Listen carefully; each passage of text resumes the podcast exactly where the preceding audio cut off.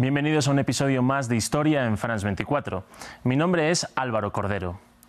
El conflicto desatado en Sudán entre el gobierno militar y el grupo paramilitar de las Fuerzas de Apoyo Rápido, también conocidas como FARC, es solo el último episodio de violencia en un país cuya normalidad durante las últimas décadas ha sido la guerra y no la paz un contexto que afecta a Sudán desde su independencia y que ha cegado la vida de millones de personas en los últimos años por motivos políticos, étnicos o religiosos.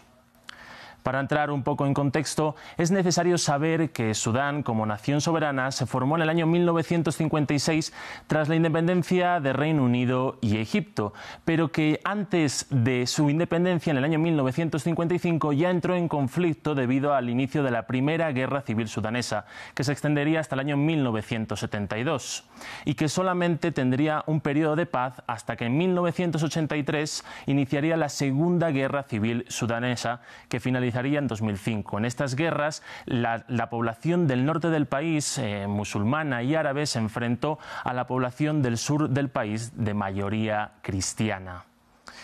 Para entender esta situación hay que tener en cuenta que tras su independencia Sudán se conformó como el país más extenso de África y dentro de estas fronteras que vemos había dos realidades totalmente contrapuestas. La del norte, por un lado, como habíamos comentado, con mayoría árabe y musulmana y que tenían el control en Jartum, la capital, y la del sur, por otro lugar, donde había una serie de grupos étnicos subsaharianos que tenían creencias cristianas y animistas, que les enfrentó constantemente. Solamente la primera guerra civil sudanesa causó medio millón de muertes en casi 17 años. Esta constante inestabilidad hizo que cualquier intento democrático fracasara y favoreció a que en 1969, tras un golpe de Estado, el coronel Jafar al-Numeiri tomara el poder.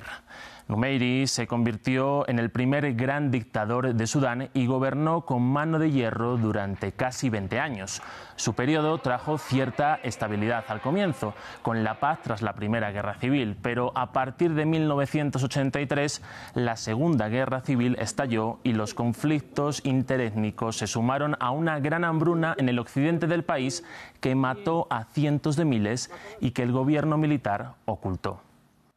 Este contexto debilitó el poder de Numeiri y favoreció que otro militar llamado Omar al-Bashir tomara el poder por la fuerza en el año 1989.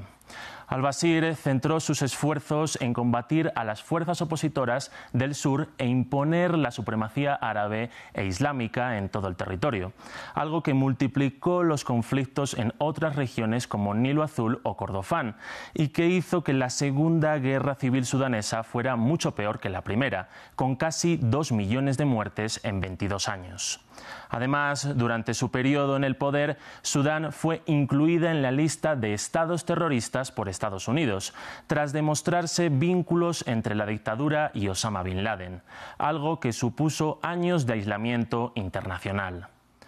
A todo esto hay que sumar eh, que paralelamente a la guerra civil, en 2003 estalló un conflicto interétnico en la región occidental de Darfur que dejó al menos 400.000 muertos, según Naciones Unidas. Un episodio donde se acusa a al-Bashir de realizar limpiezas étnicas a poblaciones no árabes de la zona y por el cual la Corte Penal Internacional emitió dos órdenes de captura contra el dictador por genocidio. La credibilidad de al-Bashir mejoró a partir de 2005 con el fin de la Segunda Guerra Civil y la garantía a la zona sur del país de gozar de autonomía. Una estabilidad que duró muy poco ya que en 2011 se aprobó un referendo que dio la independencia a Sudán del Sur e hizo que Sudán perdiera una cuarta parte de su territorio y su mayor reserva de hidrocarburos, algo que trajo una profunda crisis y que a largo plazo hizo que en 2019 al-Bashir fuera depuesto en un golpe de Estado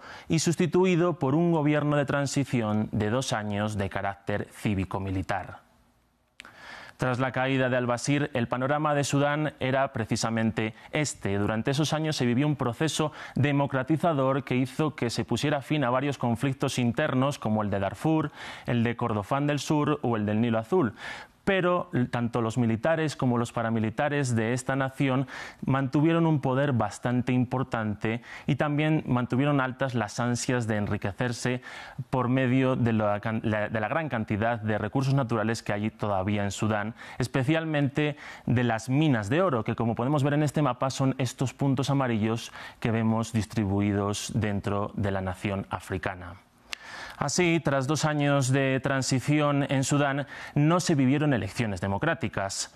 y los civiles fueron depuestos del poder después de un golpe militar en octubre del año 2021.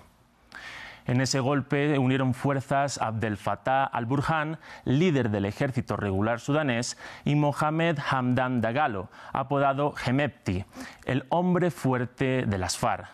Sin embargo, esa coalición tenía una clara fecha de caducidad debido a los intereses personales de cada uno.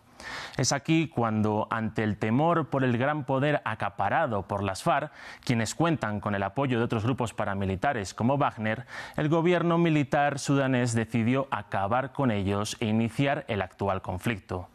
una incipiente guerra civil en la que la población volverá a ser la principal víctima. Con esto concluimos. Gracias por compartir y comentar estas historias que las encuentran en los programas de France24.com.